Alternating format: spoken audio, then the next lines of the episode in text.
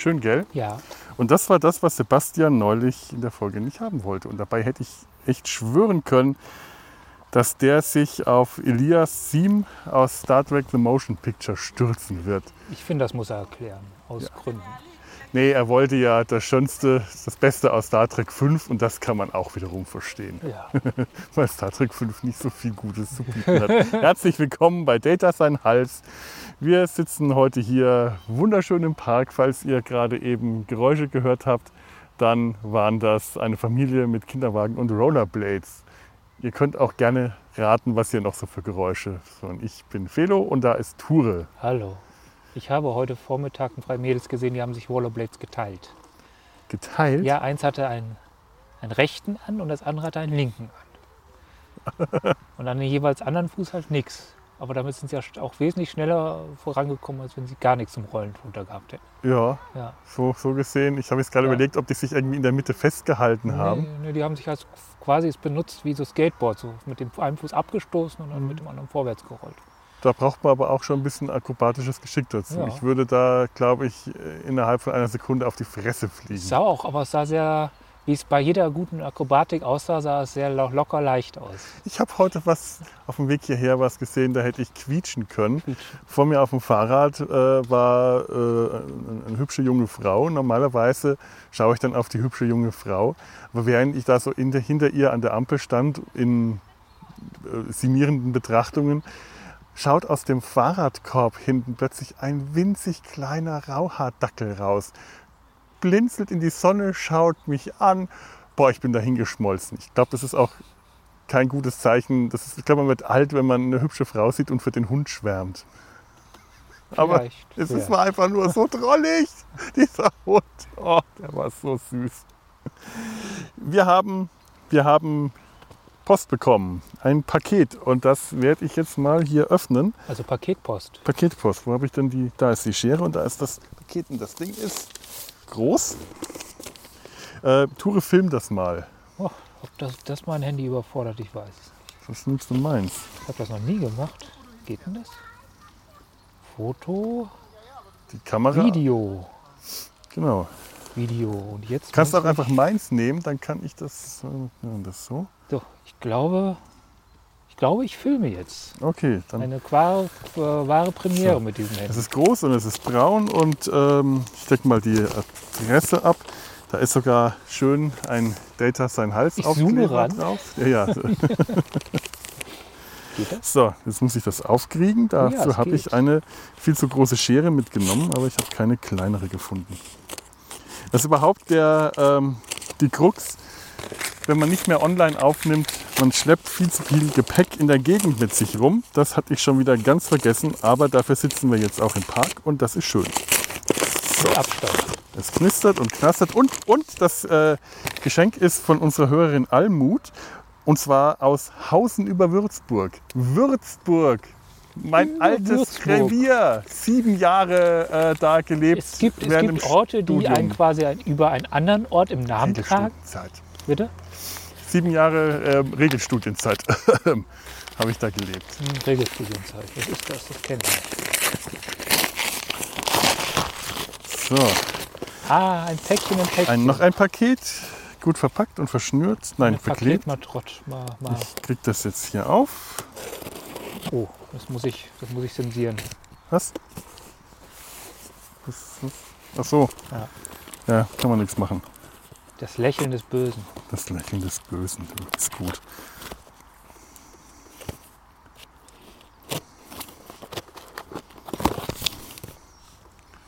So. Na, jetzt geh auf. Das habe ich noch nicht geschafft.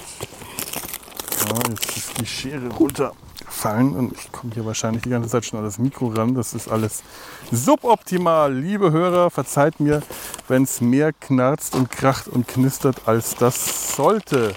Da ist Papier drin Ja. und, Und ein Sachen. Po Papier zum Polstern. Und ein Brief. Und was ist das hier? Oh, ein etwas Rundes. Etwas Du hast den Rundes. Brief mit weggeschmissen. Ich habe den. Daneben. Ah! Genau. Lieber Felix, lieber Data sein Hals, liebe Data sein Hals Podcaster, Ture, das bist du. Ja. Ich möchte euch gerne eurer Lakritz statt Sterne bitte oder Lakritz und Sterne bitte oder Hauptsache Lakritz bitte nachkommen und wollte nur die Hitzewelle abwarten, bis ich euch dieses Päckchen zukommen lasse. Hoffentlich seid ihr noch nicht schon kiloweise mit dieser Leckerei beworfen worden, sodass ihr nie wieder im Leben Lakritz essen möchtet. Das wird nicht passieren. Das möchte ich auch. Ich danke euch für die vergnüglichen Stunden und lasst es euch schmecken. Meinetwegen dürft ihr beim Podcasten auch schmatzen.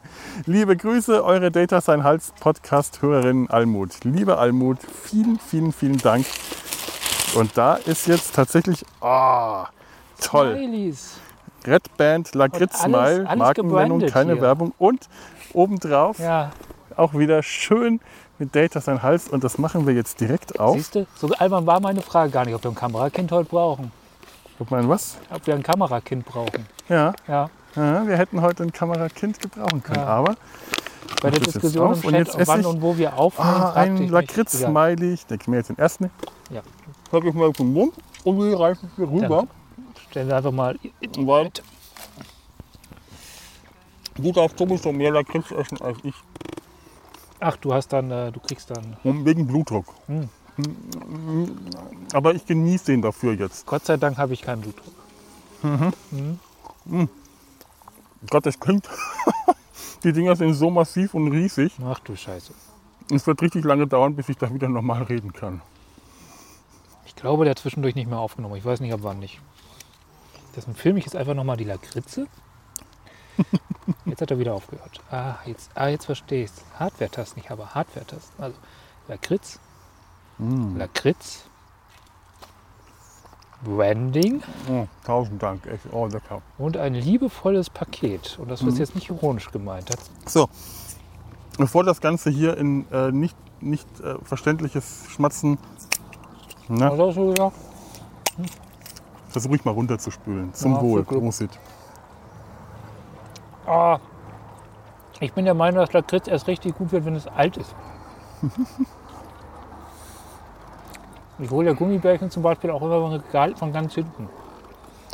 Nee, Gummibärchen hole ich mir prinzipiell weder von hinten noch von vorne. Gummibärchen sind diese Dinger, wovon ich aus meiner Kindheit glaube, ich würde sie mögen. Also mein Kindheitshirn glaubt das, Mhm. bis das Erwachsenen-Geschmackssystem die abbekommt. Das ist auch so mag. ähnlich, nur mein Gehirn hat das irgendwann gelernt, Weiß noch nicht. dass mir von Gummi, Gummibärchen schlecht wird. Das ist bei Lakritz ein bisschen besser. Lakritz mag ich einfach immer noch. Ich sollte es nur mit Vorsicht genießen. Ich glaube, ich werde jetzt auch erst nach der Aufnahme das nächste. Vielleicht machst du mal einen Deckel drauf, Gute sonst Idee, gehen da Tiere rein. Ja, Gott schmitz Haftetiere sind So, heute ist Star Trek wieder mal dran. Wir haben übrigens vor, ein bisschen zu unserem alten Schema zurückzufinden. Ähm, abwechselnd eine Star Trek und eine Nicht-Star Trek-Folge zu besprechen. Jetzt war zwar die letzte, die Hausmeisterei mit Sebastian, und da ging es auch um Star Trek. Das wäre ja auch, also, also wäre eine Aufnahme mit Sebastian möglich gewesen, wo es dann doch nicht auf Star Trek hinausläuft. Ich glaube, wir haben das beim Zyklotrop schon geschafft damals. Das Aber stimmt. Aber Mhm. das war ein sehr festes Thema. Diesmal war es ja mehr Stimmt. offen. Auf jeden Fall fangen wir jetzt heute damit an. Heute eine Star Trek-Folge, die nächste wird wieder undreckig. Und dreckig. Ja. Clean. Man könnte auch das Wort sternflottig benutzen, aber irgendwas hindert mich daran. Starfleetig. Ja, Ja, das klingt scheiße. Nee, ich will dreckig. Dreckig. Star Dreckig. dreckig. Es wird dreckig heute. So, Wenn Han Solo in der, in der Sternenflotte wäre. wir reden heute über, also wir reden wahrscheinlich über, denn eigentlich sitzen wir jetzt hier mehr oder weniger ohne große Vorbereitung zu einer kleinen Laberfolge im Park, aber haben uns tatsächlich ein bisschen Themen ausgedacht. Mm, Die verlorenen Leben der Star Trek-Helden. Die verlorenen Leben von McCoy und Spock. Oder was treiben sie, wenn die Kamera aus ist? Ganz genau. Oder was treiben ihre mm, liebsten und nächsten Angehörigen, wenn die Kamera aus ist? Falle- Moment, ich habe gerade was im Mund, muss ich wegkriegen. Eigentlich sieht man mal von Sarek ab, also auf Spocks Seite. Mhm. Auf McCoys Seite ist, ist die Kamera eigentlich immer aus bei seinen Angehörigen. Ah, naja, naja, Na, naja. Gibt's da was? Gibt's da was? Nee, stimmt. Ja. Stimmt. Die Angehörigen von Spock sieht man auch ohne Spock. Von McCoy kriegt man zwar über die Familie so einiges mit. Der Ja. Vater, der im Sterben lag und äh, dass er verheiratet war und eine Tochter hat, das kriegt man zum Teil auch nur erzählt, wenn ich mich richtig erinnere. Aber ähm, stimmt, ohne dass McCoy dabei ist, sieht man die nicht. Sarek dagegen kriegst du ja inflationär äh, Man könnte gezeigt. sagen, McCoy spricht über seine Familie. Spock, Spock gar hat- nicht, aber ständig hüpft jemand vor der Kamera rum. Und Spock hat eine. Ja, und Spock hat eine. Und die genau. Frage ist heute, hat Spock unter Umständen eine größere Familie, als er annimmt? Und wenn ja, was würde das bedeuten? Und was hat eigentlich McCoy so in den Jahren gemacht zwischen der Serie und dem ersten Wie Kinofilm? viele Jahre sind das eigentlich? Das ist eine gute Frage, das hätte man vorbereiten müssen. Ich Tanja hat die, glaube ich, auf Twitter schon mal beantwortet. Ja, Mist. Ja. Die, jetzt haben wir sie hier nicht, nicht dabei. So, das macht die Offline-Situation. Wir können auch nicht fragen. Womit fangen wir an? Mit McCoy oder mit Spock? Mac Spock. Mac Spock? Mac Spock. Mac Spock. Fang du mal an mit deinem. Mit deinem äh, Okay, Ja. dann fange ich mal mit meinem äh, Spock-Thema an. Etwas, was mich schon ewig beschäftigt, nicht mal ist keine. Ja, siehst du, auf dem Boden sitzen, da schläft der, der, der Fuß ein. Früher konnte ich das stundenlang so machen. Und heute Minuten. Tage. Ja, aber so ist besser. Es gibt ja diese alte, äh, alte Theorie, dass äh, zwischen äh, dass nach Star Trek 3 beziehungsweise am Anfang von Star Trek 4 Lieutenant Savick, die auf Vulkan zurückgeblieben ist und nicht mit den anderen, mit der, äh, mit der Bounty, dem, dem gekaperten Klingonenschiff, zur Erde zurückfliegt, was ja ganz praktisch gewesen wäre, wenn sie es getan hätte. Einfach für den äh, Pro Prozess zum Aussagen. Aber sie ist ja aus Gründen auf Vulkan zurückgeblieben. Ich glaube, es liegt ja mehr an Kirstie Alley. Egal. An- an der sowieso nicht. Ja, Die war ja zu der Zeit schon längst nicht mehr Savik. Ja. Das war Robin. gut. Robin? Scheiße. Ich nicht mal so weit vorbereitet, dass ich den Namen der Schauspielerin. Ich habe mir noch nicht mal Star Trek 3 oder 4 jetzt angeschaut. Obwohl Star Trek 3 bei mir jetzt dran gewesen. ja, ich habe die neulich mal, mal gesehen, weil ja, äh, weil ja Sebastian und äh, Simon haben äh, diese netten, äh, schönen Audiokommentare gemacht. Äh, und da habe ich, ich glaube, Star Trek 3 habe ich verpasst, aber Star Trek 2 und 4, die habe ich mir extra nochmal angeschaut. Das hat sehr viel Spaß gemacht. Und ich glaube, die kann man auch noch auf Trek am Dienstag nachhören. Äh, das heißt, man schaut sich den Film an und schaltet sich dazu den Audiokommentar von Trek am Dienstag ein. Das ist sehr, sehr unterhaltsam. Kann ich echt nur empfehlen. Aber da kam dann auch äh, diese, alte, äh, diese alte Legende auf, ähm, Lieutenant Savick wäre schwanger gewesen, als sie auf Vulkan zurückgeblieben ist. Schwanger von Spock und zwar dem katralosen äh, jungen Spock, mit dem sie auf, äh, in Star Trek äh, 3 auf dem Genesis-Planeten, äh, äh, wie, wie hieß das? Umox, nein, Umox gehabt hat. Doch, nee, Umox ist Ferengi. Wie hieß denn das auf Ponfar hatte? Nee, er hatte Ponfar und sie hatte Fingersex mit ihm. Ah. Also das, was man gesehen hat. meinst du? Hm? Snoo Snoo meinst du? Sie hatte Snoo Snoo. Ja. Sie hatte Snoo Snoo mit dem jungen Spock und die Legende besagt, sie wäre schwanger gewesen, als sie da zurückgeblieben ist. Ah ja, ich erinnere mich, dass da diese, äh, das, das war die Stirb- oder Beischlafsituation für Spock. Ja, genau. Ja. Genau. Ich, ich bin mir nicht sicher, ob das evolutionär wirklich so eine. Gute Idee ist. Ja. Nee, das ist evolutionär eindeutig eine ganz, ganz schlechte Entwicklung. Das Also ist eher was, was, was ich merke, was ich kenne, was Tiere öfters mal machen, ist halt Beischlaf und Stirb. Ja, aber Ja. nicht Beischlaf oder Stirb. Beischlaf und Stirb kann durchaus äh, bei einer entsprechenden Population, äh, sodass die Männ Männchen nicht, keinen Seltenheitswert haben, durchaus von, von Sinn und Nutzen sein. Aber Ja, eh nur- oder Stirb dürfte ganz schnell dazu führen, dass die Spezies ausgerottet wenn, ist. wenn du jedes Jahr wieder eine neue erwachsene Generation hast, dann. Ja. Ja, eben. Also wie gesagt, sowas dürfte, Aber- wäre aber bei bei einer äh, langlebigen vergleichsweise niedrigen Population mit langen Geburtszeiten und Genau. Schwangerschaftszeiten wäre das eher schwierig. Aber bei Insekten zum Beispiel, da ist das, glaube ich, recht häufig so.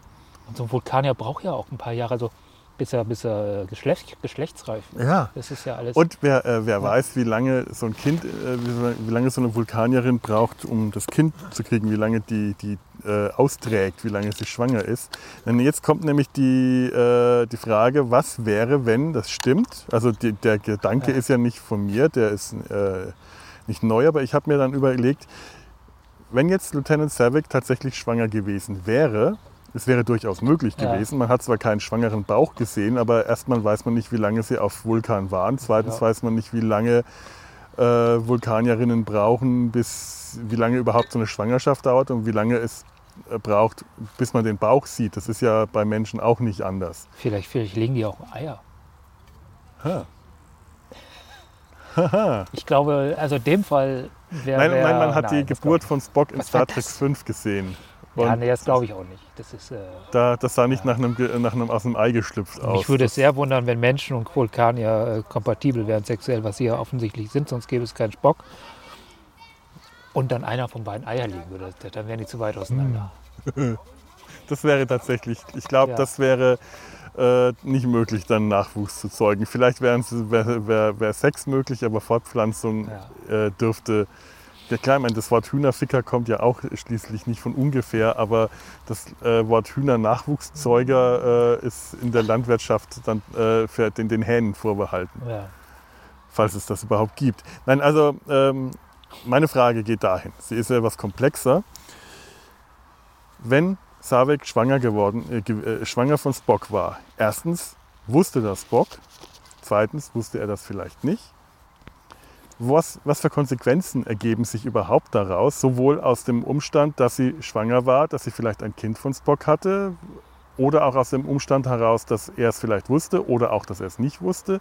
Konsequenzen persönlicher Art für Savik, Spock, das ungeborene Kind, politischer Art vielleicht für die Gesellschaft auf Vulkan oder äh, in, in, in äh, der Föderation oder auch erzählerischer Art, Konsequenzen erzählerischer Art für die ganze Star Trek-Geschichte, die sich ja weiterentwickelt hat, weil Spock ist ja noch öfter aufgetreten.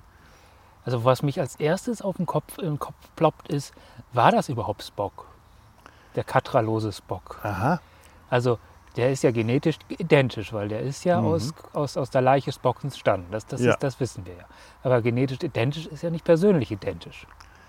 Aha. Er ist ja erst wieder durch Spock ge- zu Spock Mhm. Geworden, indem man qua- quasi, und jetzt der mein Gott, Star Trek ist manchmal doch ganz schön hardcore ESO, indem man quasi sein Katra, was ja hier tatsächlich eigentlich meiner Meinung nach als Seele fungiert, in die Transform äh, äh, reingestopft hat wieder. Ja, das, äh, das ist nämlich ein guter Punkt. Also äh, als ich gesagt habe, weiß Bock es oder weiß Ja. er es nicht, war, spielt das auch ein bisschen mit. Lieutenant Savick könnte es ihm zum Beispiel verheimlicht haben, Ja. erstmal. Einfach aus Gründen der Diskretion. Sie ist ja Vulkanierin, Vulkanier reden nicht gerne über Sex, das ist ja bekannt. Ja.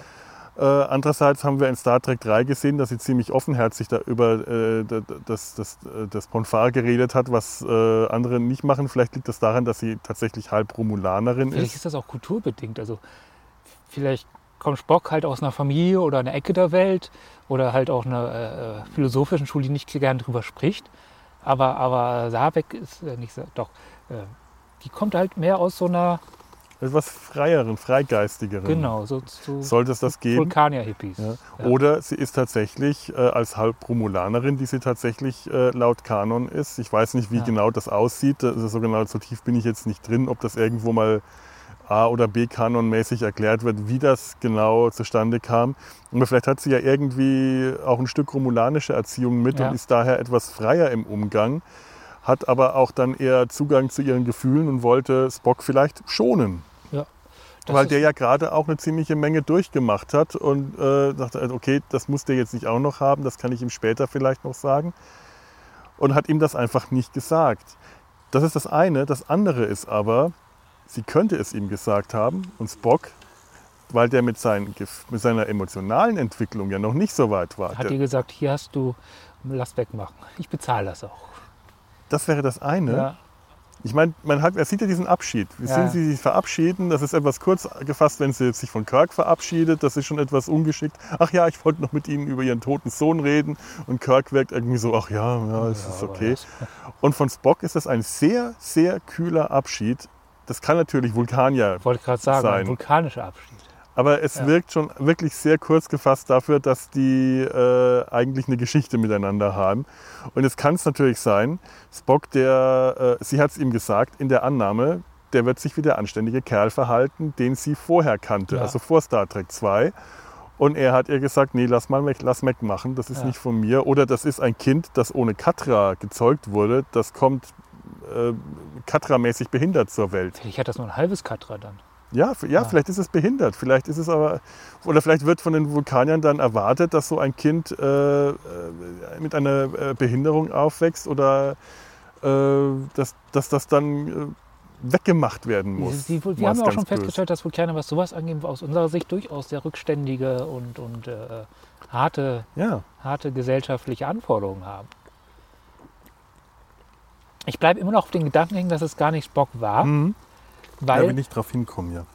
weil, weil, weil, haben wir dann vielleicht auch eine versteckte Tuvix-Situation hier, dass quasi dieser, dieser katralose Spock hätte sich vielleicht zu einer Persönlichkeit entwickeln können, aber ihm wurde jegliche Chance genommen, weil, weil der alte Stock, äh, Spock da wieder reingestopft wurde. Ich glaube nicht, dass Nee. der eine Möglichkeit gehabt hätte, weil das ja, der, man hat dem gemerkt, der, hat, der war wie ein Tier. Der, Der war einfach nur hohl. war hohl, der Okay. hatte keine, Keine äh, keine. Intelligenz. Okay. Und ich hätte jetzt eher, äh, es wäre jetzt eher wahrscheinlich, dass der äh, dass Spock ihr, nachdem sie ihm das sagt, ähm, in kühler Logik zu, ver- äh, sagt, das ist nicht mein Kind, Ja. ich, äh, denn ich war nicht, äh, du hast das nicht mit mir gemacht, sondern nur mit meiner katralosen Hülle. Ich habe, äh, mit der hast du dieses Kind gezeugt. Ich war, mein Katra war aber zu der Zeit noch in McCoy und der war an dem Vorgang ja wohl nicht beteiligt, zumindest nicht, als ich in McCoy steckte. Und an was anderes kann ich mich nicht erinnern. Ja. Und daher ist es nicht mein Kind logischerweise und ich erkenne es nicht an und fühle mich auch nicht verantwortlich. Als Vulkanierin wird sie das dann akzeptiert haben, aber als Halb-Romulanerin möglicherweise sehr tiefe äh, Ressentiments gegen Weißt- ihn dann. Weißt du, was auch sein kann? Dass Spock gar nicht mehr zeugungsfähig war. Weil, weil, weil dieser Spock ist ja aus dem Genmaterial des an Stra Überdosis Strahlen verstorbenen Spock entstanden. Ja, aber das ja. macht jetzt die ganze, ganze, den ganzen Aufbau zunichte. Ich weiß, ich weiß, es ist nur eine Möglichkeit. Also, dass es gar nicht passiert ist, weil Spock ja vollkommen verstrahlt wurde und dieser verstrahlte Matsch dann als Grundlage für, für den neuen Spock entstanden ist und der ist gar nicht zeugungsfähig. Ja, aber damit, äh, es kann natürlich sein, aber äh, damit wäre, äh, das, das muss ich ausschließen im, im äh, äh, Ja, natürlich. Weil die ganze Annahme dann gar nicht genau, funktioniert. in, äh, Ja. was, was kreischt denn hier rum? Ein Kind, Da, was diese Leute haben sich auch fortgepflanzt. Natürlich. Und diese Ki so wie diese Kinder schreien, haben die kein Katra. Das hat nichts Menschenähnliches an sich, diese Geräusche. Ja, das so. hat ja auch einen sirenenförmigen, äh, farbigen äh, Fahrradhelm auf. Ja. Ja, da muss es Hui Hui machen. ja, aber ich meine, es wäre ja möglich. Ja. Äh, Spock hat ihr zu verstehen gegeben, äh, nein, das ist nicht mein Kind und schickt sie weg. Und sie ist sauer und äh, sagt, zeigt ihm das nicht, beschließt dann vielleicht auch in dem Moment, ähm, vielleicht war sie sich auch nicht sicher, ob sie vielleicht doch noch mit zur Erde und sagt, nein, ich bleibe hier auf Vulkan, ihr könnt mich mal. Und äh, man könnte jetzt äh, weiterspinnen, was macht sie? Sie äh, erkennt auf Vulkan, das Kind hat keine Zukunft, weil die Vulkanier das ablehnen werden. Weil das ist ein illegitimes Kind, Ja. nicht äh, unehrlich, sondern katralos. Äh, dem Kind äh, wird, eine, wird, die, wird, wird ein Ausgestoßensein vielleicht äh, äh, vor, bevorstehen, dass es nie Teil der Gesellschaft wird oder noch Schlimmeres, es wird operiert oder euthanasiert oder was nicht was werden. Und jetzt mal angenommen, sie hat tatsächlich romulanische äh, Wurzeln, die über die Herkunft hinausgehen, sondern fühlt sich tatsächlich zu den Romulanern auch irgendwo noch familiär hingezogen. Sie nimmt das Kind, flieht, denn wir sehen ja nie wieder was von ihr. Ja. Sie hätte ja auch in Star Trek äh, 6 nochmal auftauchen können. Diese äh, Lieu- Lieutenant Valeris oder Fähnrich, ich weiß nicht, aber das hätte eigentlich Lieutenant, auch ja. äh, Savik sein können. Savek als Verräterin. Ja, Ja. Und ja, das- weil sie auch noch immer noch äh, piefig ist, wie mit ihr umgegangen wurde und ihrem Kind. ja, Ja, ja. Motivation. Genau. Plötzlich haben wir eine Motivation, was Plötzlich- Valeris nicht so richtig hatte. Und Valeris hatte gar keine. Ja. Und da hätten wir eine. Ja. Und jetzt stell dir vor, sie wäre mit dem Kind äh, Richtung Romulus aufgebrochen. Oh, oh, romulanische Verbindung zu haben, ist auch durchaus eine Motivation, weil, weil, weil Romulus kann eine. Äh, Eben. es ist doch besser, wenn, wenn die äh, die Klingonen abkacken.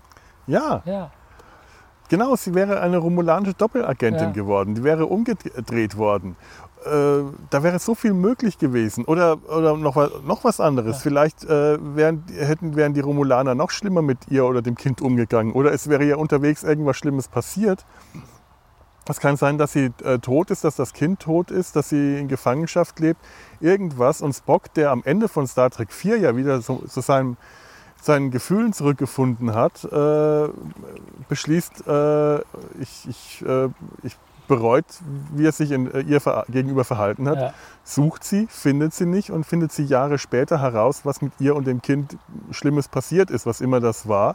Und dann und muss dann mit der Schuld leben. Und dann hätten wir in Star Trek 5 nämlich einen viel, viel besseren tiefen Schmerz als diesen blöden äh, Halbmensch geborenen Schmerz, den, den wir da von. Äh, Der zu dem Zeitpunkt auch schon ziemlich, wie soll ich es austragen, Also- hart drauf rumgeritten wurde. Ja, Ja. vor allem äh, lange vorbei war. Das hat Ja. ja Spock hinter sich gebracht Genau. eigentlich zu dem Zeitpunkt. Aber das wäre ein Schmerz gewesen, der wäre frisch gewesen und der wäre viel schlimmer. Und das, das fände ich, wäre die Konsequenz gewesen, die erzählerisch mir wirklich noch am besten gefallen hätte. Aber das, das traue ich. Äh, Star Trek 5. Es gibt Gründe, warum es so ist, wie es ist. Ja. Ja, Aber ich finde, das wäre, das, das, wär, das hätte aus der Schwangerschaft kommen können. ja. Die hätten das auserzählen können. Sie hätten so viel mit äh, Savick auch in Star Trek 4, auch, auch ohne Schwangerschaft machen können. Haben es einfach nicht gemacht. Die hätte Vor allem, es hätte ja auch gepasst. Also dieses, dieses Bogending haben sie ja schon längst durchgezogen. Also ich glaube, mit Star Trek 5 war es vorbei, dieser Erzähl, längere Erzählbogen über mehrere Filme. Ne? ja. Aber warum den nicht auch noch auf 5?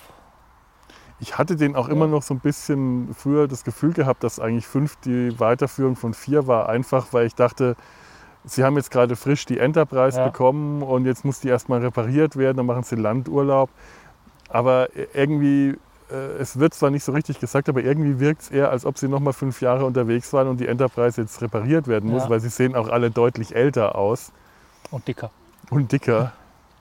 Aber äh, ja, Star Trek 5 ist eh ein Ja. sehr, sehr eigenartiger Erzählerisch kann man es Film. auch tatsächlich weglassen. Also 6 bezieht sich ja schon wieder so ein bisschen auf das, was davor passiert ist. Aber erzählerisch würde es keine große Rücke, Rücke leisten, Ja. äh, Lücke reißen in die ganze Geschichte. Ja. Ja. Ja, das waren so meine Gedanken zum, äh, zur geheimen, zum geheimen Leben von Spock, zu seiner äh, unerwähnten möglichen Vaterschaft. Beschäftigt mich tatsächlich, seit ich den, äh, nicht den Film damals gesehen habe, aber ungefähr so zu der Zeit, habe ich mir da immer wieder drüber Gedanken gemacht. Ich meine, überleg dir auch mal, äh, wie, wie so ein. Äh, ich ich habe mir überlegt, was, was kommt, was wäre da unter Umständen für ein Kind bei rausgekommen, wenn die Sache mit dem Katra tatsächlich eine, äh, so eine, nicht nur eine esoterische Spinnerei, Ja. sondern tatsächlich echt, wie es ja auch dargestellt wird, dann hätte da unter Umständen tatsächlich ein Kind äh, dabei herauskommen können, das in irgendeiner Weise äh, ja, besonders Bewusstseinsbehindert. ist. bewusstseinsbehindert Das, ja. oder vielleicht auch tatsächlich geistig behindert, denn der katralose Spock hat ja keine merkenswerten geistigen Kapazitäten. Ich glaube tatsächlich für, für, für, für, eine, äh, für einen Vulkanier ist, oder auch für einen Mensch ist eigentlich ein nicht funktionierendes Bewusstsein eine geistige Behinderung. Ja, Ja, weil, weil das ist ja, ist ja schon, ist ja schon wichtige Funktionen für uns sein. Wie zum Beispiel sich streiten können über sinnlose Themen, podcasten über sinnlose Themen. Dazu brauchst du ein Bewusstsein. dazu braucht man ein Katra. Ja. so ist es einfach. Also ich finde das ja schon spannend, weil, weil das hat ja riesige Auswirkungen für den Char- Charakter Spock. Ja. Also was, was das jetzt für einer ist am Ende. Ja, ich meine, wir kriegen den später immer wieder gezeigt in Next Generation Ja. und bei J.J. Abrams. Äh, der, der taucht immer wieder auf und seine Geschichte wird immer so ein bisschen weiter erzählt. Man hätte da wirklich was draus machen können. Der hat ja tatsächlich in den Romanen hat der einen Sohn. Ja, Es ist dann B-Kanon, da hat er einen Sohn mit der Frau aus der Vergangenheit. Die, diese Folge, wo sie in diese Eiszeit zurückgebracht werden, Spock und McCoy. Der Sohn der Vergangenheit äh, heißt der Roman, glaube ich, aber ich, Son of Yesterday, ich, äh, um den Dreh rum. Ich äh, kann, kann mich irren, aber ungefähr müsste der Titel stimmen. Und äh, der wächst da in dieser Eiswüste auf und Spock äh, holt den irgendwann zu sich, mehr durch Zufall, dass er davon erfährt oder ich weiß gar nicht mehr genau, wie die Umstände sind. Und das ist eine ganz spannende Geschichte. Und äh, Spock und ein, ein Sohn, der Vulkanier ist, oder zumindest so, so stark vulkanische Gene hat, dass, dass das Vulkanische in ihm schon sehr dominant ist, ähnlich wie halt auch in Spock, aber äh, nicht vulkanisch aufgezogen ist. Also die ganzen äh, vulkanischen Disziplinen nicht gelernt hat. Die genau umgekehrte Frage stellt ja Discovery. Was wäre, wenn ein Mensch vulkanisch aufgezogen würde? Mhm. Und ich muss sagen, auch äh, gegen der Diskussion finde ich durchaus eine, eine interessante Antwort. Ein Mensch, der emotional unreif ist und nicht mit seinen menschlichen Emotionen umgehen kann. Ja, Ja, vielleicht würden wir dieselbe Antwort mit einem Vulkanier finden. Ja, stimmt. Ja. Das, das war ja ist in den Vor eine große Diskussion gewesen. Warum geht die so ab? Warum ist die so emotional? Die ist ja vulkanisch aufgewachsen. Die müsste ja ihre Emotionen voll unter Kontrolle haben. Und da habe ich gedacht, nee, eben nicht. Sie hat ja nie gelernt, wie ein Mensch mit Emotionen umgeht. Mit menschlichen stimmt. Emotionen. Sondern nur, wie ein Vulkanier mit sowas umgeht. Und sie ist unter Vulkaniern aufgewachsen. Ja. Das heißt, sie hat auch nie lernen müssen, also Michael. Burnham hat nie lernen müssen, äh, mit den Emotionen anderer umzugehen, auf, auf andere äh, sehr emotionale Wesen zu Ja. reagieren, in einem solchen Umfeld zu leben, weil das kannte sie nicht. Und klar, dass sie dann nicht in der Lage ist, ihre Emotionen zu, äh, im, im Griff zu haben, einfach äh, aus, aus Mangel an Übung. Und weil sie eben nicht die Disziplin hat, die ein Vulkanier hat, weil, wahrscheinlich einfach nicht haben kann, weil viele Dinge äh, einfach genetisch äh, nur bei einem Vulkanier mehr eher möglich sind als einem Vulkanier haben auch Menschen. mehr Zeit. Ich weiß nicht, wie lange ihre Kindheit ist, aber ich gehe einfach davon aus, dass die länger ist. Das heißt, sie haben mehr Zeit. Davon, ob, obwohl, ja, Ja. hm. Und sie lernen anscheinend schneller.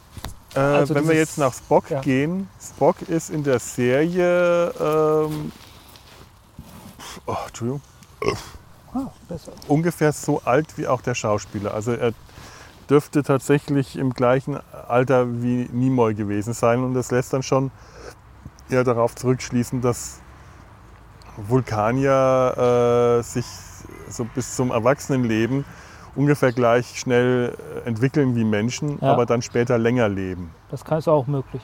Mhm. Andererseits, also diese Schule zum Beispiel, die wir öfters mal sehen, dieses, dieses Lernding, wo Mhm. die zum Kreis stehen und einfach nur bombardiert werden mit Informationen, Ja. ist für Menschen total ungeeignetes Lernen. Ja. Das ist furchtbar, das ist die Hölle. Also es ist, ich glaube nicht, dass ein Mensch unter vulkanischen Bedingungen, also Erziehungsbedingungen, gut aufwächst. Und andersrum glaube ich es halt auch eben wenn auch du da so liegst, Ja, ist ja. bestimmt bequem, aber dann hast Ja. du wahrscheinlich deinen Bart wieder auf dem Mikro. Andersrum glaube ich es halt auch nicht, dass ein Vulkanier unter menschlichen Aufzugsbedingungen gut, auf, gut Ja. aufwächst.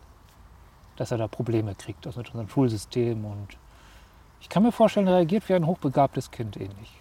Unterfordert, gelangweilt, dann ist er noch hochemotional. Er wird Ja. ein Problemkind werden. Ja, das könnte Ja. tatsächlich sein. Ich meine, jetzt einfach mal vorausgesetzt, dass Ja. die Sache mit dem fehlenden Katra äh, keine Auswirkungen auf, seine, äh, auf seine Entwicklung hat und da tatsächlich ein ganz normales Kind heranwächst, das aber vielleicht einfach nur von der vulkanischen Gesellschaft abgelehnt wird, also dann schon mal ein Außenseiter-Dasein führt, äh, dann äh, sich, ja, das, das dann, dann hat, dann sind ja, äh, wir haben es bei, bei Spock gelernt, die vulkanischen Kinder äh, sehr intolerant und äh, hänseln Spock dafür, dass er äh, halb Mensch ist. Das Ja. heißt, der wird es noch schwieriger haben. Der, ist- der ist ja dann, der ist ja zu einem Viertel Mensch, zu einem Viertel Romulaner.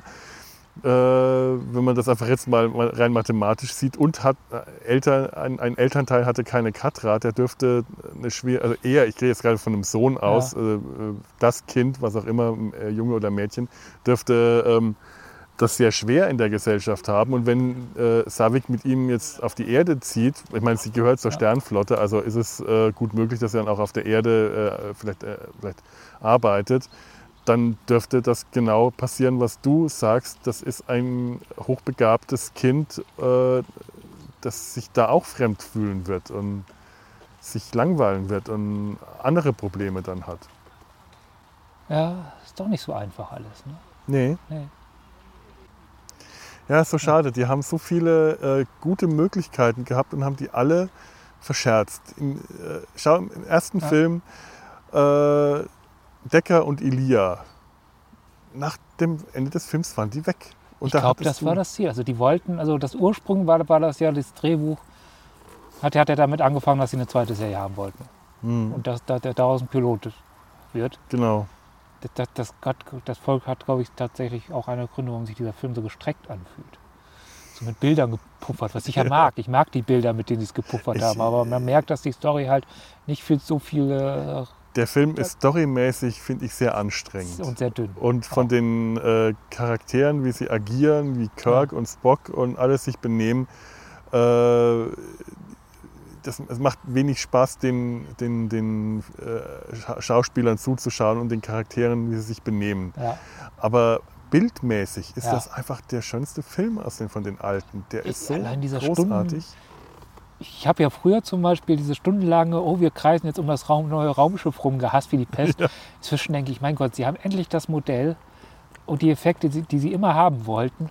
Da kann man denen das mal gönnen, so ein bisschen äh, sich selbst zu feiern. Und der stundenlange Flug durch, durch, durch, äh, durch Vichas Wolke, wunderbar. Das ist liebe einfach schön. Das finde ich großartig, ja. ja. Das ist einfach wunderschön. Ja, dann kommen wir doch zu Star Trek The Motion Picture. Genau. Kommen wir zu unserer zu Dr. McCoy. Was hat Dr. McCoy eigentlich gemacht? Das ist, also, der, also, als- sein erster Auftreten ist ja tatsächlich, als hätte man ihn direkt aus dem Hippie-Bade-Feriencamp ge geholt. Bärtig, ein riesiges Medaillon um seine Haare, auf seiner haarigen, nackten Brust und dazu eine passende, noch viel größere Gürtelschnalle. Dieser Elvis, äh, weit offene Kragen, ja, der Hemd. Elvis-Kragen.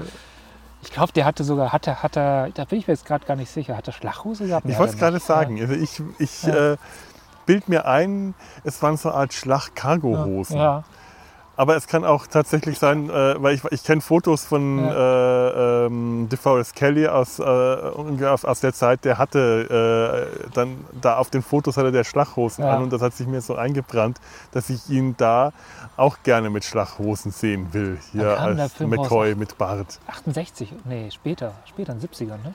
Kam da wirklich erst raus. Der Ah. war, müsste 1970 oder so ja, gewesen ja, sein. dann, sind wir, dann geht das ja langsam. Schlachhosen.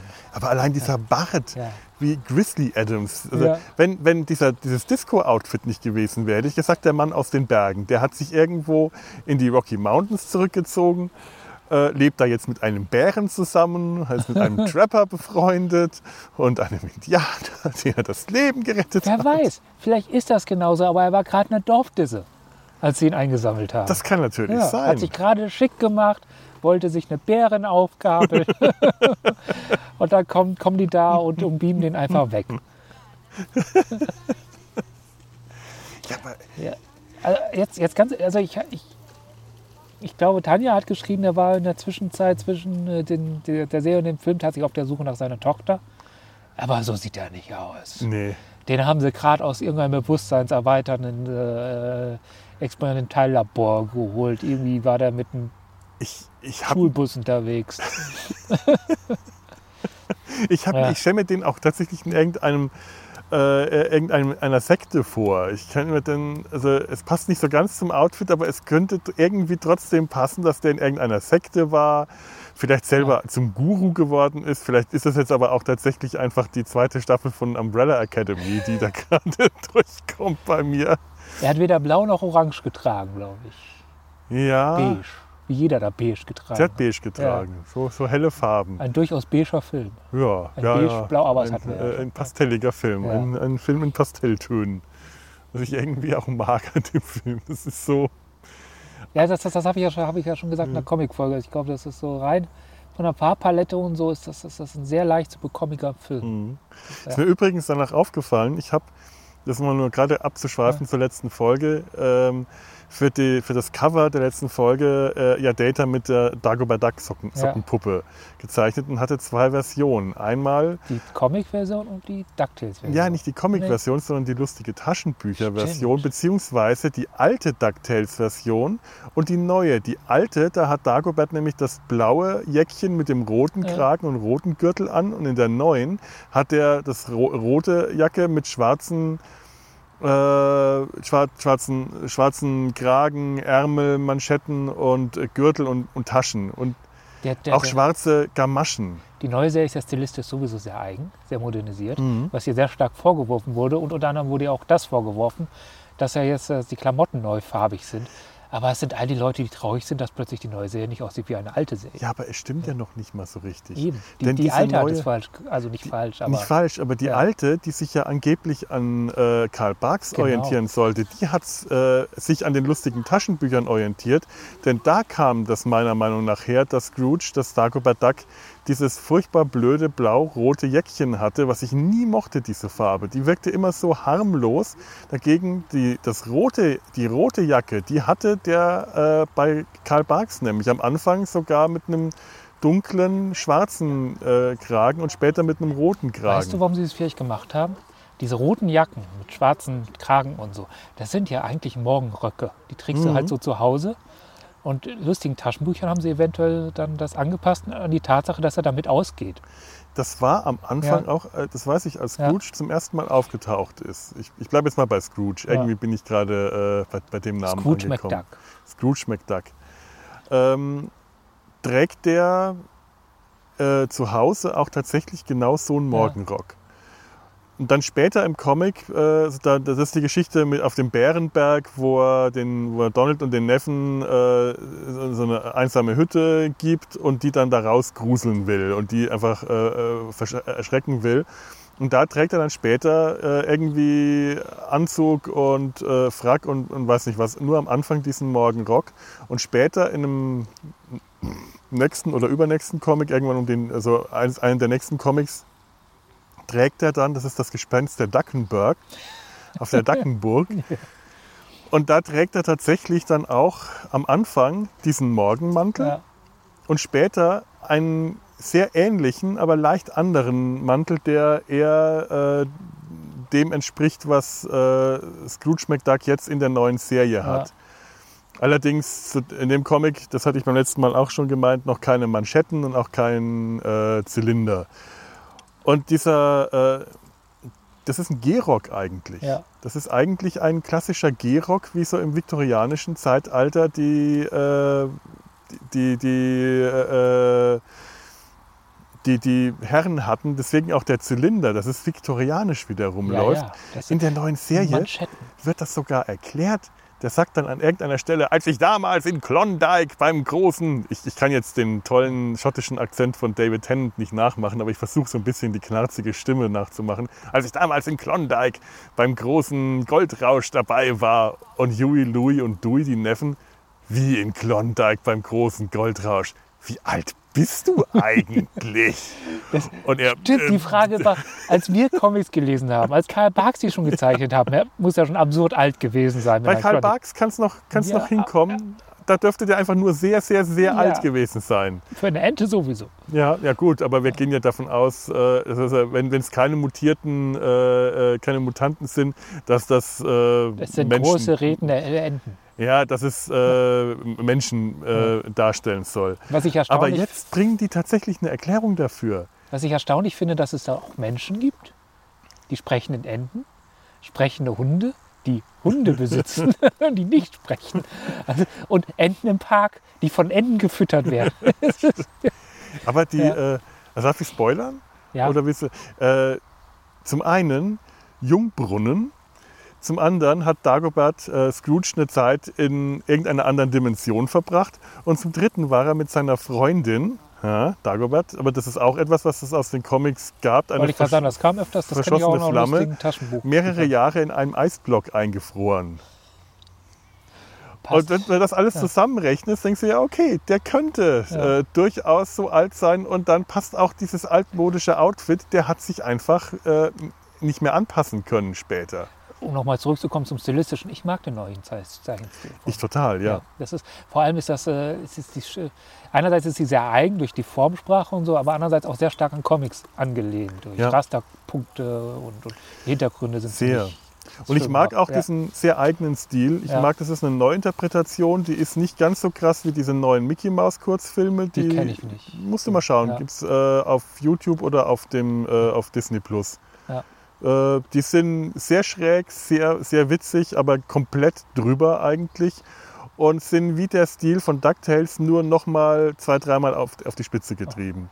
Und DuckTales geht so ein bisschen, ist ein bisschen äh, weniger übertrieben, aber das macht den Stil, finde ich, auch so Ja. gut.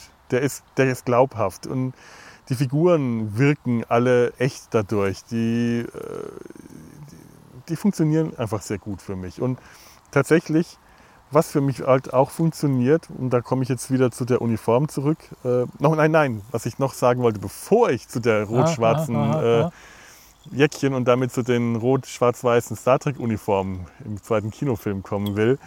Was die neue Serie auch macht, DuckTales, sie greift immer wieder auf, äh, nicht nur auf Karl Barks zurück, sondern auf die Karl Barks Ölgemälde. Die, die Karl Barks sehr spät in seinem Leben dann noch gemalt hat. Die kenne ich, die wurden nämlich tatsächlich auch regelmäßig in der Mickey Mouse, also in der Mhm. wöchentlichen Zeitschrift abgedruckt. Genau. Und als Cover benutzt. Und die kommen immer wieder in der neuen Serie vor. Die werden Ja. immer wieder entweder tatsächlich als Ölgemälde oder als Motiv im Titel oder äh, in, in Rückblenden und Erinnerungen. Und die sind so großartig. Und da ähm, passt das dann auch mit dem Outfit wieder ganz gut zusammen. Und da sehen die, die Enten, wie sie jetzt aussehen, sehen wirklich sehr, sehr, sehr stark aus wie auf den Ölgemälden. So, und weißt du, dass es eine starke Verbindung gibt zwischen viktorianisch angezogenen Enten und Sternenflottenoffizieren? Okay. Es gibt, äh, es wird immer wieder auf viktorianische Mode und äh, Haarfrisuren bei Star Trek zurückgegriffen. Das ist nicht, das ist nicht nur in den, also in den Kinofilmen, ab dem zweiten ist das ganz stark. Diese, diese Uniformen, diese, äh, diese roten Uniformen Mhm. sind sehr viktorianisch. Aber auch die, äh, zum Beispiel die äh, Paradeuniformen, die schicken Uniformen bei Next Innovation, die, weg, die, die, die, sehen aus wie, wie direkt aus dem amerikanischen Bürgerkrieg äh, rausgezogen. ja, diese Ja. langen Gehröcke, das Und, und die stimmt. Frisur von, von, von Janeway, die sie ständig ri- richten muss. Es gibt einen Grund, warum die Frisur nicht weiter auffällt, wenn sie ihr riesen Reifrock anhat, wenn sie Kinderfrau auf dem, auf dem Holodeck spielt. Das ist viktorianische Gestaltungselemente in Mode und Frisuren sind ganz stark bei, beim 90er Nuller Track Ja. zu finden. Beim Enterprise lässt das wieder ein bisschen nach. ja, stimmt. Aber so der Cluster Next Generation, Deep Space Nine und Voyager hat das stark. Aber komischerweise mag ich die rot-weiß, rot-weiß-schwarzen Uniformen bei Star Trek Ja, nicht, gerade wegen dieser Farbkombination, obwohl mir das Rot-Schwarz zusammen mit dem Weiß von, äh, von, von, den, von, den Enten, von der Entenhaut bei Dagobert sehr viel besser gefällt. Bei einer Uniform ja. hat das was sehr Militaristisches und sofort auch so ein bisschen Du Faschistisches. meinst jetzt die Kinofilmuniform? die Kinofilmuniform. Ich, ich habe die immer, ich verstehe das, weil du recht hast. Mhm. Und das ist, das, das, das, die Diskussion hatten wir ja schon. Ich bin ja bis heute davon überzeugt, dass die Sternflotte halt erst ab zweiter oder dritter Aufgabenhierarchie militärisch ist. Mhm. Andererseits sind die von ihren Aufgabenstellungen, zum Beispiel der, wohl, äh, der, der, der, der Seestre englischen Seestreitkräfte in der Zeit, in der viktorianischen, gar nicht so unähnlich. Die waren nämlich auch gleichzeitig diplomatisch, gleichzeitig Versorger für, für, für äh, Kolonien. Ja. Also die hatten dieses, dieses ein Aufgabenfeld, was, was heutige Militärs nicht mehr haben, was aber der Sternenflotte gar nicht so unähnlich ist. ja, das passt. Ja. Und Ja. gleichzeitig ist einfach die, eine koloniale äh, Seestreitkraft natürlich auch eine faschistische, weil die, die Grundidee der Kolonie ist faschistisch. Also nicht der Star Trek-Kolonie, da geht es ja um nicht Mhm. bewohnbare Planeten bewohnbar machen, sondern die Kolonie, wie, wir, wie sie die halt England betrieben hat, Entschuldigung. was einfach ein Unterdrückungssystem war. Entschuldigung, ich muss Ja. gerade mal kurz ein bisschen rascheln, weil das Papier weggewühlt wird. Ja, das stimmt. Ich meine, ähm, lass mich gerade noch kurz den Gedanken Ja. Äh, äh, zu Ende bringen. Ähm, bei den Uniformen hat das was Faschistoides, was sehr militärisches. Bei Dagobert, bei Scrooge, äh, unterstreicht das einfach diesen edgy Charakter von ihm. Der muss ein bisschen was äh, Niederträchtiges, Böses, Gefährliches haben. Das gehört für mich zum Scrooge dazu. Gut. Äh, hier, der, der Name ist doch aus der Weihnachtsgeschichte. Ebenezer Scrooge, ja. Ja. Scrooge McDuck. Also da äh, nicht umsonst. Der muss, äh, der muss auch ein bisschen was Boshaftes haben. Äh, ein, es gibt da diese, ein, diese Geschichte, wo, die, wo Donald und die Neffen ihm fünf Taler äh, abbetteln wollen für einen Kinderspielplatz und er ist gerade schlecht drauf und sagt, spielen, ich habe als Kind nie gespielt.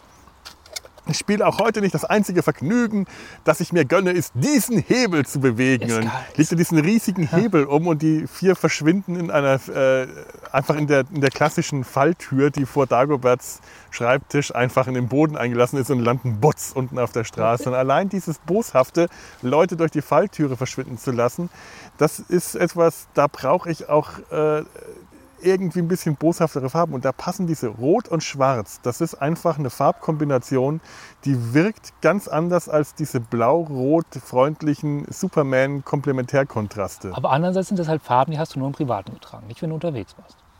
Ja. Ja, aber das passt ja auch wieder zu dem äh, so ein bisschen. Et- Ja. Es ist keine Uniform bei ihm. Genau. Es ist, äh, hat nichts Militärisches. Ja. Es ist privat. Ich habe zu Hause einen Comic, es gab ja diese Donald Duck Bände früher, die so Mhm. im, äh, im Asterix-Format waren. Ne? Ja, Ich, waren das Karl Barks Geschichten? Karl Barks, Das waren ja. Karl Barks Ja, ja. Geschichten, die großartig. toll. Davon habe ich leider nur fünf oder sechs, aber die, die habe ich geliebt. Und da habe ich halt auch die Geschichte, wie er seine erste Million gemacht hat, sondern als Kind dann schon angefangen hat.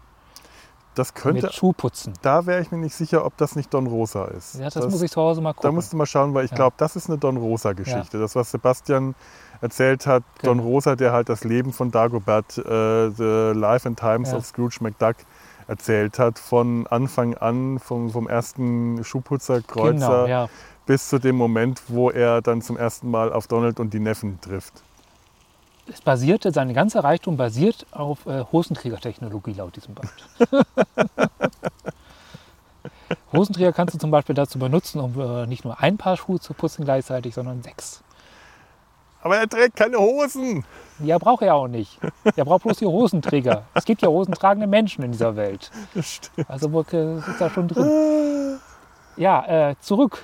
Ja, Und zurück zu irgendwie auch äh, finde ich das total logisch, weil, weil die Frage, was McCoy gemacht hat, finde ich, kann man natürlich auch über- darüber jetzt herausfinden, was, was McCoy für ein Typ ist. Und McCoy ist Mhm. ein Typ, der äh, Teil einer quasi militärischen Organisation ist und total äh, obrigkeitsfeindlich ist gleichzeitig. Und respektlos nach oben. ja. Ja. Und, und, und ganz viele Gründe immer wieder haben müsste, um das zu hassen, aber hasst es nicht. Und er geht nie weg. Er bleibt da, beschwert sich, wenn man ihn wiederholt, ist aber dann sofort da.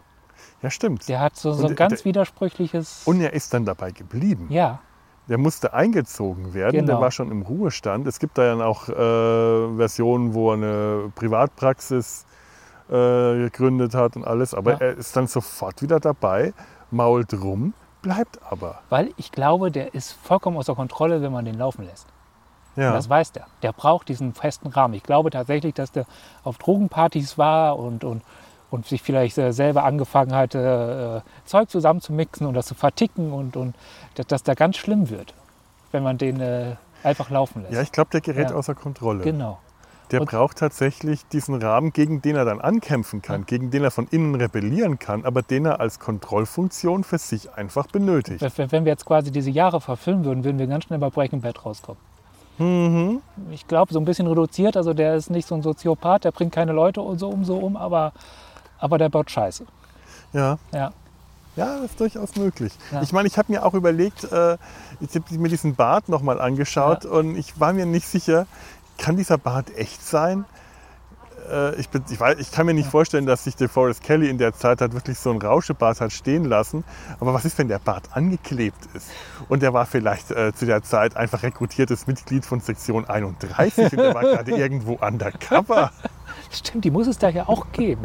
Ja, eben. Also wir wissen ja über das, durch Discovery, dass das vor der 5-Jahres-Mission 631 bereits äh, spiegelweltliche Imperatoren. Äh, äh, ah. Das ist ein Flugzeug. das müssen wir abwarten. Ja. Es dauert aber lang, bis der weg ist. Ich glaube, der kreist. Das ist ein Hubschrauber, oder?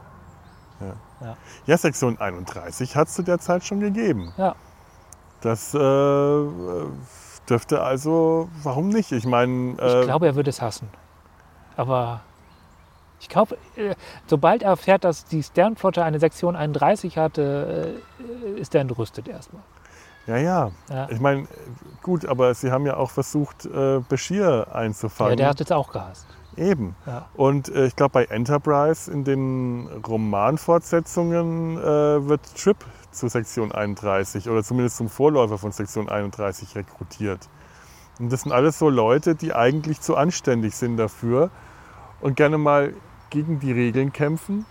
Ist da hinten schon wieder einer? Ne, das ist ein Auto. Nee, das ist was anderes. Ja. Also äh, ich kann mir auch vorstellen, dass der da nicht glücklich geworden wäre, dass es sich aber ihn erstmal, dass es ihn sehr verleitet hat. Ja. Sowas, weil das eben nicht die, den, den offiziellen Dienstweg hat. Äh, das hat nicht so dieses Flair von äh, hier klare Kommandohierarchie und so, wo er irgendeinem Admiral gehorchen muss. Also es kann, könnte sein Rebellentum, könnte Sektion 31 angesprochen haben. Ja. Dass dann sein, sein Sinn für Anständigkeit da aber dann doch ganz stark dagegen äh, sich ausgesprochen hat. Das kann auch sein, ja. Dass er ein Doppelagent ist. Ja, aber Ja. das wird dann schwierig mit dem Rest der Geschichte Ja, in das Einklang stimmt. zu bringen. Ob- Obwohl vielleicht hat er ja tatsächlich Kanzler Gowron auf dem, Gewi- nicht Gowron, sondern ähm, in Star Trek 6. Ja, ich weiß, welchen du meinst. komme auch nicht auf den Namen. Aber Ich kann heute keine Flaschen ploppen lassen. Ja, gehen wir davon aus, dass das Sektion 31 war, die, die, die den abgeschossen haben. Aber es wäre nicht unwahrscheinlich. Ne? ja, Also wir wissen ja nur, dass es eine Sternflotte Klingonenverschwörung war. Und wer würde warum sich soll in der da nicht Sektion 31 30 mit drin mitgemischt haben? Ja. Das wäre durchaus möglich. Es gibt keine Beweise dafür. Es ist reine Spinnerei. Aber Ja, sie haben nicht, sie Geheimdienste, waren nicht so freundlich, schwarze Klamotten anzuhaben. ah, oh, oh, oh, oh. Das, ich habe ein Geräusch gemacht. Ah, ja. Ja. das ist heute wieder ein Nebengeräusche-Podcast. Ja, wir, wir, wir- wir finden wirklich zur alten Form zurück. ja,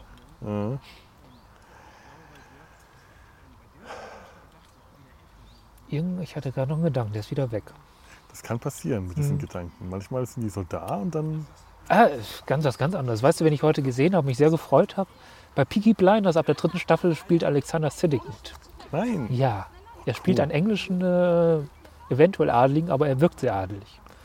Aber Das Alexander er Siddig sowieso. fällt es sehr leicht, adelig zu wirken. Ja, das stimmt. Ja, Ich will ihn immer noch als Dr. Who sehen. ich auch. Ich bin mir immer noch nicht sicher, ob ich äh, dann O'Brien, also äh, Meany als seinen Companion sehen möchte, aber vielleicht ein, zwei Folgen. ja, Ja. der wäre meine zweite Wahl für den Doktor. Nach wie vor Ist Siddig eigentlich britischer Staatsbürger? Ich glaube schon. möglich, auf jeden Ja. Fall. Müssen wir mal gucken. Ich glaube, er ist Brite, ja. Ja, ja der, der, der Kopf geboren ist da irgendwo in einer ehemaligen Kolonie. Ich weiß Gott, diese gar scheiß. Wespen. Aber Geh weg, du Vieh. Nein, Oh, das interessiert mich geh jetzt. von meinem Ohr weg. Was interessiert diese Wespe mein Ohr? Das ist überhaupt nicht keine Wespe. Doch? Doch. Ach, ich weiß es nicht. Mann. Ah.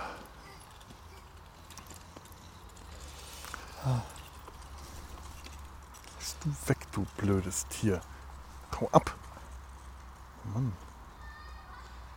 Das Blöde ist, ich werde tatsächlich nicht von Wespen gestochen. Wenn ich die wegwische, und dann ist das bislang noch nie passiert, dass die wiedergekommen sind und mich auch noch nie gestochen haben. Aber wenn ich sie nicht erwische, äh, Wahrscheinlich wäre jetzt der Vorführeffekt in dem Moment, wo ich jetzt die Wespe erwischt, wird sie mich stechen. Weil das ein, gerade etwas sehr Dummes war, was ich gesagt habe. Er ist ein sudanesisch-britischer Schauspieler. Ah, so, so. Ja. Jetzt wissen wir auch das. Oh. Seine Mutter ist Engländerin und die Schwester von Malcolm McDowell. Okay, Das heißt, er ist der Enkel von Malcolm McDowell. nicht schlecht. Ja. Puh. Schon nun.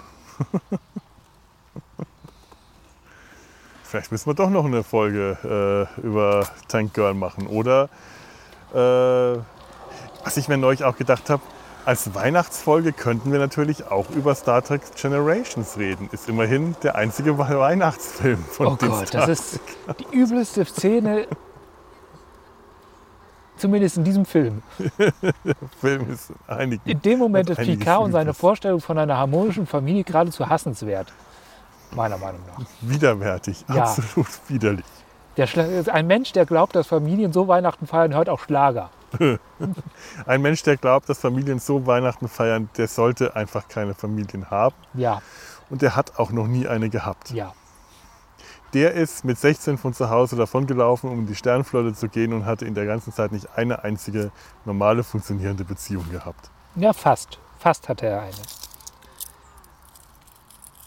Er hatte äh, eine Art äh, Offizierin unter sich, mit der er eine Zeit lang. Ja, obwohl Picard hatte dieses Leben, auf de, dieses zweite Leben. Stimmt, der hatte eine Familie. Wie kann der, nachdem der ein ganzes Leben lang mit einer normalen Familie, also normale Familie halt, es war ja, Ja. auch mit, äh, ich weiß nicht, geschiedene Frau oder irgend sowas, aber es war eine richtige Familie, Ja. die er da hatte. Und dann kommt er in Generations in den Limbo, wo er sich seiner Vorstellung einer idealen Familie äh, stellt und dann sowas, etwas, was so nichts äh, Reales an sich hat, sondern die viktorianische Bilderbuchvorstellung, schon wieder viktorianisch, einer, äh, einer, eines Familienabklatsches. K ist zutiefst viktorianisch. Ja. In der Literatur, in der er liest, die Musik, die er hört, Mhm. sein Stehkragen, eine Uniform. Na gut, da kann er nun gar nichts. Dafür für. kann er nichts. Das, den haben sie alle. Stimmt, aber bei ihm wirkt das anders. Mhm. Körperhaltung. Apropos Uniform. Ja. Das, was mir an, äh, mir ist an Lower Decks auch aufgefallen, warum das so gut funktioniert, das ist die Optik. Die Uniformen sehen aus wie eine leichte Weiterführung der alten äh, Serien TNG-Uniformen. Ich habe jetzt bis jetzt nur die erste Folge Mhm. gesehen und ich muss sagen, ich bin äh, bezuckert ist übertrieben, aber ich, ich bin dem positiv zugetan. Ja. Ja. Also es tut Ja. einfach nicht weh, rein optisch. Bist du sofort drin. Es ist ein sehr vertrautes Bild und es geht wirklich auf TNG zurück. Und es Ja. spielt ja kurz nach Nemesis. Also hatten sie eigentlich schon ganz andere Uniformen Ja. an und sie finden wieder zu, den, zu dem Muster schwarze, äh, schwarz oben und unten, Schulter und Beine und in der Mitte die Farben. Und jetzt halt durch so einen weißen Streifen und einen äh, Querstreifen und so verbunden. Aber es ist wirklich dieses Bild und du hast das Raumschiff wieder und Ich- alles Ich glaube auch ehrlich gesagt, dass diese, klassisch. dass diese Uniform, sieht man mal von den äh, TOS-Uniformen, die Mhm. für Zeichentrickfilme auch einfach, weil das große farbige Flächen sind, Ja, super sind aus demselben Grund. Du hast eine schwarze Fläche, auf der eine Farbe drauf ist. ganz genau. Ja. Das ist sehr schön zu zeichnen und, und vor grau, hellgrauen Hintergründen, die ja bei Star Trek gerne mal vorkommen. Die heben sich gut ab. Ja, Das ist halt leider dann auch das, was die Pastelluniformen nicht so konnten. Die haben sich nicht von irgendwas abgehoben. nee, vor allem war ja alles Pastell da. Eben. Du hast Pastell gekleidete Menschen vor pastelligen Hintergründen gehabt. Mhm. Das hat für den Film gut funktioniert, weil, weil die einfach gut gel- ausgeleuchtet haben und so. Das Aber als ist aber- Signalwirkung hat das so Nee. gar nichts gebracht. Und das war ja die, das Ja. war ja, äh, Signalwirkung war ja die große Stärke von TOS. Ja. Das war ja, der, die ganze Serie war eine einzige Signalwirkung. Weißt du, warum das so war? Wegen, In den Sponsoren hing ein Farbfernseherhersteller mit drin. Ja, Und ja. der wollte das schön, dass das auf Farbfernsehen gut aussieht. Deswegen haben die ja auch diese, diese, diese Vollfarben benutzt. Fast, also für die Schalter und so, Mhm. dass das schön leuchtet alles. ja, ja, Ja, toll, ja, stimmt. Das kann ich mir gut vorstellen. Ja. Das passt. das, das sieht man vor allem, wenn man so, so die aller, den allerersten Piloten, so Cage, sich anschaut. Da, da, was die tragen, ist noch viel gedeckter. Das, Mhm. das Raumschiff ist grau Ja, stimmt. von innen. Da ist innen keine Farbe, das stimmt. Genau.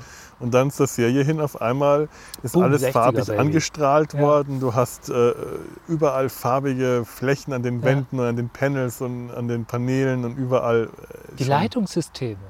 Eine rote Leitung, eine Ja. blaue Leitung, eine Gelb, gelbe rot, Leitung, blau, ja. gelbe Leitungssysteme. Ja, Ja. richtig.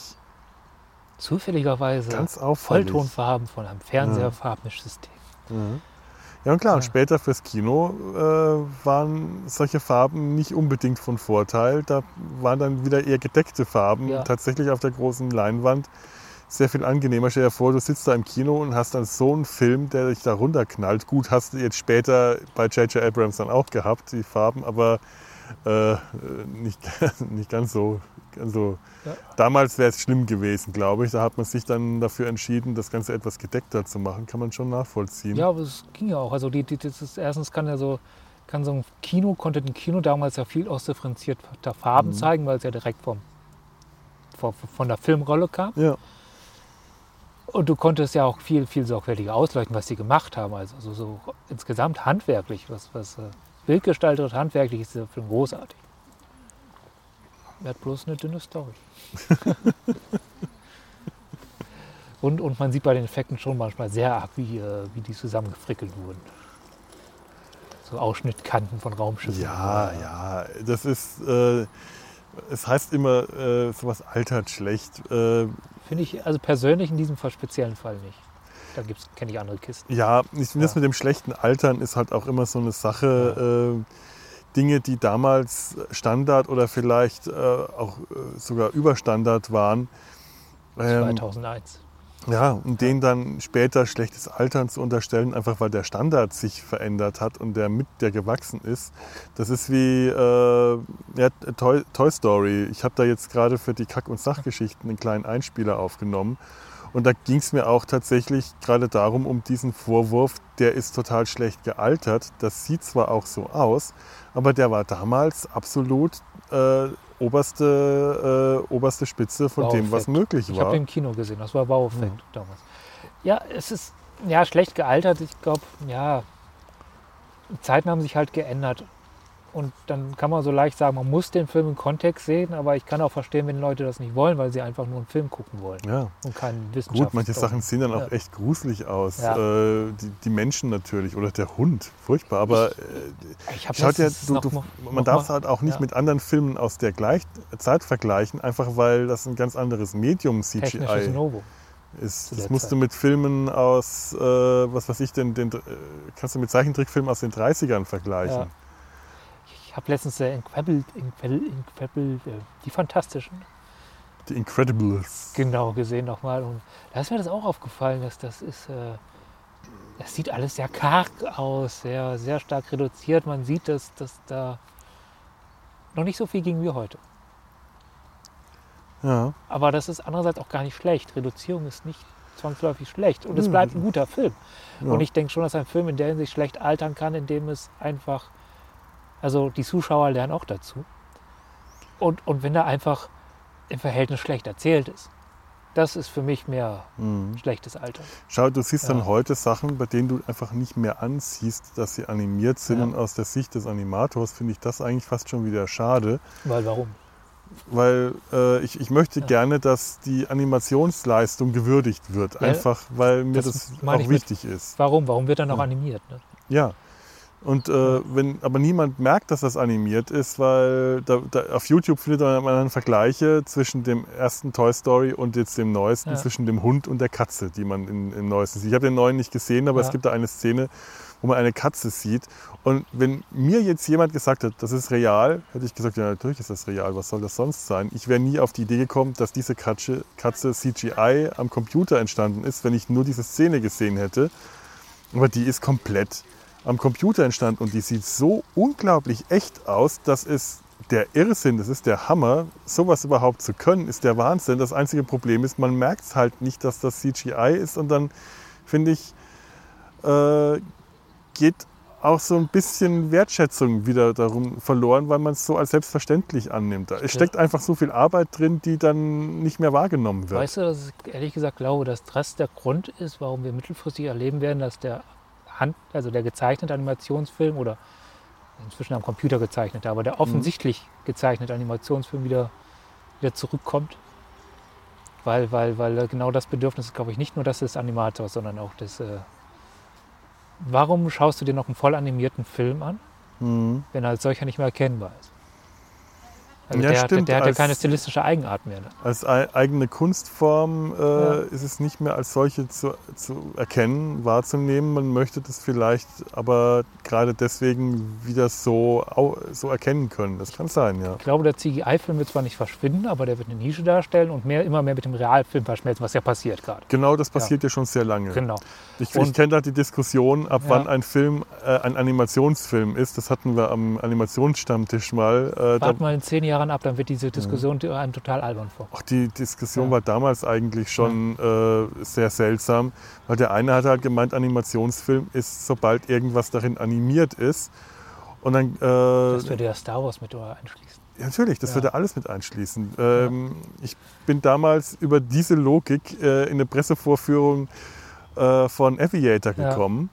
Weil der äh, Bekannte, der den, den Stammtisch damals geleitet hat, der hatte einen, einen Deal, dass der Animatoren in Trickfilme einladen durfte Ja. äh, in Animationsfilme. Und er hat halt selber definiert, was ein Animationsfilm ist. und dadurch habe ich mir Aviator angeschaut und saß da drin und dachte, was mache ich hier? Das ist kein Animationsfilm. Aber, aber die Flugzeugszenen. die Flugzeuge Ja. sind alle animiert. Ja. Und das ist großartig. Das sind großartige äh, Animationen. Aber ich hätte den Film nie als Animationsfilm äh, eingeordnet. Anders wäre es zum Beispiel bei Ted. Das ist dieser äh, Film mit dem, mit dem lebenden Stoff-Teddy. Ja. Würde ich sofort sagen, ja, Animationsfilm. Ja, das- auch das wenn ist- dann nur der Bär animiert aber der ist. ist ja, der ist ja das, dass er animiert ist und so eine Kunstfigur ist ja Ja. für den Film fundamental. Eben. Ja. Oder Paddington, anderer Bär. Ja. Aber äh, die Diskussion äh, war damals und die wird auch, äh, du sagst, in, in zehn Jahren wird die keiner mehr verstehen, warum Ja. da, darüber überhaupt diskutiert werden muss. Die, ganze Marvel, also das ganze Marvel äh, Universum ist, das schon so stark verschmolzen, dass es Ja. keine Unterscheidung mehr gibt. Das ist, äh, Und da freue ich mich Fundamentaler Teil. tatsächlich über Ja. solche Sachen wie Lower Decks, weil das einfach eine Zeichentrickserie Genau, ist. glaube, und die ist auch gezeichnet, animiert. Im Serienbereich ist es ja schon so, dass es Mhm. gerade zurückkommt. Da hast du es ja auch eigentlich den Trend gehabt, dass alles mehr Richtung CGI ging. Und das wird gerade wieder weniger. Ganz stark, ja. Ja. Das kommt ganz stark wieder zurück. Häufig ist der Stil nicht schön. Ja. Ich finde jetzt auch den zeichnerischen Stil von Lower Decks, der spricht mich jetzt nicht so wahnsinnig an, aber das ist so eine äh, Mode, die geht so in Richtung ein bisschen Rick und Morty, Ja. Richtung, äh, wie heißt das, Loops mit diesem ba äh, Baseball, Basketball-Coach. Die Figuren sehen alle nicht sehr dynamisch aus. Ja. Früher hatte eine äh, Figur im Zeichentrick immer eine Line of Action. Die musste immer Dynamik haben. Ja. Du konntest immer so eine gebogene Linie in die Figur zeichnen, weil die immer dynamisch waren. Und die Figuren sind jetzt alle sehr steif und schon fast starr. Das Das hat eine eigene Ästhetik, die mich jetzt nicht per se sehr anspricht, aber ich habe mich jetzt so dran gewöhnt, dass sie mich auch nicht mehr stört. ich muss mal aufs Klo, glaube ich. Ja, geh mal für mich mit. Ach, hast du noch einen gegessen? Mhm. Da habe ich was ausgelöst mit dem Lakritz. wollte ich ja gar nicht. Und darf sie auch mitnehmen, Gut, Dankeschön. weil bei mir dürfen, dürfen die nicht stehen. Reine Ego-Aktion war das unterm Strich. Aber ich wusste nicht, ich hätte echt nicht gedacht, dass da jemand drauf reagiert. Das war ein Spruch. Ja. Wer hätte das gedacht? Ja. Wir müssten mal, wir müssen mal erweitern um Dinge, die ihr essen wollt und könnt. Oh, ich esse ja gerne. Ja. Und es ist gar nicht so schlecht, wenn ich nicht so viel davon esse. Ich weiß, Darf. äh, Selbst, Selbstbeschränkung, äh, Selbstkasteiung. Bevor wir uns jetzt hier so lange selbst kasteien, ich habe schon wieder was von der Lakritze gegessen, die ist einfach, einfach lecker. Ich glaube, wir kommen hier, sind ja auch gerade so ein bisschen am, am Ende angekommen. Ja, ja, wir sind schon weit abgeschwiffen. Wir sind geschwoffen. Ja, Ja. Von den Bergen an die See. Von den Bergen an die See, so Ja. ist es. Ja, dann, wir genießen hier noch ein bisschen die, die Sonne. Das ist spätsommerlich nett gerade, nicht heiß, ganz angenehm. Schauen uns die Leute an, die hier vorbeigehen oder packen rollen. ein. Eine junge Frau wo übt Skateboard fahren. Ja, das sieht nach Anfängerin aus. Ja. ja, aber irgendwann muss man ja mal Ja, anfangen. natürlich. Meist fängt man von vorne an, weil anders geht's nicht. So ist es. Ja. Seien wir froh, dass die große Kunst des Skateboardfahrens die nächste Generation Wo weitergegeben Wo wird. denn mein Bier? Da ist der Radler. Ra Radler, auch weil noch Sommer ist, trinke ich heute einen Radler. Ah, sowas hatte ich auch mal. Ja, wir verabschieden Ja. uns von euch. Ihr wisst Bescheid. Äh, könnt uns gerne Lakritze schicken. Ihr dürft uns auch was anderes schicken, weil, äh, wie, wie, wie ihr jetzt ja gehört habt, ich darf gar nicht so viel Lakritze essen, wegen dem Blutdruck. Äh, dafür Ture, dem tut das gut. Ja. Also schickt uns gerne Lakritze, die landen dann alle bei Ture. Ich glaube, Markus isst auch gar nicht so viel Lakritze, aber ihr könnt uns auch irgendwas anderes Nettes schicken, wenn ihr das wollt. Wir, ihr müsst aber ehrlich nicht. Also, Nein, nein, wir arbeiten auch ohne Bezahlung. wir arbeiten auch ohne Gegenleistung, Ja. so ist es nämlich. Was wir aber äh, gerne, wirklich gerne Euer bekommen. Genuss ist uns Gegenleistung genug. War das jetzt schleimig? Und wie? Ja. Ich, könnte daran abgleiten. Nein, was wir auf jeden Fall gerne bekommen, sind Kommentare und E-Mails, so ein bisschen Feedback auf Twitter, Facebook oder auf unserer Seite. iTunes. iTunes, Rezensionen, genau, auf www.data-sein-hals.de findet ihr unser äh, Po- Mail-Komment, äh, Komment, Kom, kom, kom, wie, wie heißt das? Formular. Formul, komm, komm, Kommentarfunktion und äh, Mailformular. So, so, das findet ihr da. Monoppel, Mon, Mensch, Und- ärger dich nicht. Genau, und ja. ihr findet meine schönen Bilder und vor allem, das muss ich auch mal wieder sagen, meine äh, aufwendig geschriebenen Shownotes mit ganz, ganz, ganz vielen, vielen Links. So, Ja. und zur let letzten Folge hatte ich auch geschrieben, äh, man könne mich anschreiben, wenn man die, die, mein, meinen alten Podcast äh, Felos Nabelshow von mir äh, persönlich noch bekommen will, weil es aus dem Netz genommen ist. Da darf man mich anschreiben und dann ist mir eingefallen, Du hast sie nicht mehr. nein, doch, ich habe den noch, Ja. den gibt es noch online verfügbar, Ach, nämlich auf Soundcloud und zwar dachte ich alle zwei, Folgen? zwei Folgen. Ja. äh, habe das in die Show Notes geschrieben. Da stand dann unter den Links als letzter Abstand sämtliche noch frei verfügbare, online frei verfügbaren Exemplare der Nabelshow ja. und hatte vergessen, einen Link das, das zu verlinken. Ich dachte mir, hm, Das kannst du aber noch machen. Eigentlich. das habe ich dann jetzt gemacht. Das habe ich auf die Soundcloud-Folge gemacht. Also wenn man da drauf geht, kann man sich die eine Folge anhören und wenn man das mag, schreibt man mich einfach an, felo.der-sumpf.de und dann schicke ich euch auch wirklich gerne die restlichen Folgen zu. Das sind nicht viele, das sind dann äh, insgesamt acht. Äh, wenn ihr die nicht wollt, kann ich es euch auch nicht verdenken. Aber ich dachte mir, wie schön, ich habe meine Hörer verarscht. Dafür sind sie da. Dafür sind sie da. So, Jo. Liebe Hörer, wir freuen uns, dass wir heute mal wieder. Wir haben keine Eichhörnchen gesehen, aber ansonsten haben wir die volle Park Experience wieder. Ich glaube, ich habe gerade. einen- Ja, ich höre einen Vogel. Ja, ich auch. Ja. Und wir verabschieden uns damit von euch. Jo, bis Macht's dann. gut. Tschüss. So, ähm, be bevor wir jetzt tatsächlich den Podcast beschließen, möchte ich noch eine kleine Werbung für einen weiteren anderen neuen Star Trek Podcast machen, den es seit einiger Zeit gibt. Wir haben uns ja ähm, im, im Lauf dieser Aufnahme, an welcher Stelle weiß ich nicht mehr so genau, äh, gesagt, ja, schade, dass jetzt Tanja nicht hier ist, die wüsste das jetzt. Der Grund, nein, nicht der Grund, aber ein Grund, warum Tanja nicht hier ist, ist, die hat nämlich gerade jetzt ihren eigenen Podcast. Das heißt nicht, dass die uns komplett verloren gegangen ist, dass wir sie rausgeschmissen haben oder sie äh, gegangen ist. Nein, nein, die wird auch nochmal wiederkommen. Kann äh, allerdings sein, dass das jetzt vereinzelter ist, denn wie gesagt, sie ist gerade sehr mit ihrem neuen Podcast beschäftigt, der Trekkipedia. Da hat sie sich mit Peter zusammen äh, aus der, also Tanja und Peter, den Discovery Panel-Hörern, bekannt aus der Schattenredaktion. Die beiden haben sich zusammengetan und haben einen sehr, sehr hörenswerten und wissensreichen Star Trek Podcast getan, äh, aufgetan, zusammengetan. Getan. Ich, ich, ich, ich weiß jetzt nicht, wohin ich damit wollte. Getan. Ich sag einfach mal getan. Gemacht. Gemacht. Macht auch, keinen, auch nicht mehr Sinn. Deutsche Sprache. Manchmal sehr schwierig für mich. Oder generell Sprache. Ähm, sprechen. Also, äh, hört da mal rein. Dreckipedia. Es ist wirklich, wirklich ein sehr, sehr schöner Podcast, sehr charmant und mit wirklich viel, viel Star Trek-Fachwissen. Die erste Folge ist gefühlsecht. Ja, es geht um das Sein von Androiden und ich bin sehr angetan von diesem Einstieg und werde das in den Shownotes verlinken und da hoffe ich, dass ihr Star Trek-Fans, wenn ihr da nicht schon längst hingefunden habt, das dann auch in Zukunft zahlreich macht, denn die verdienen eine riesige Hörerschaft. Die sind einfach gut. So, und jetzt verabschiede ich mich wirklich. Macht's gut, lebt lang und äh, in äh, Prosperität. Was heißt das? Lebt lang und boah, und, äh, und zufrieden. Was heißt denn Prosperität eigentlich? Prosper. Hm. Naja, ich werde mal drüber nachdenken.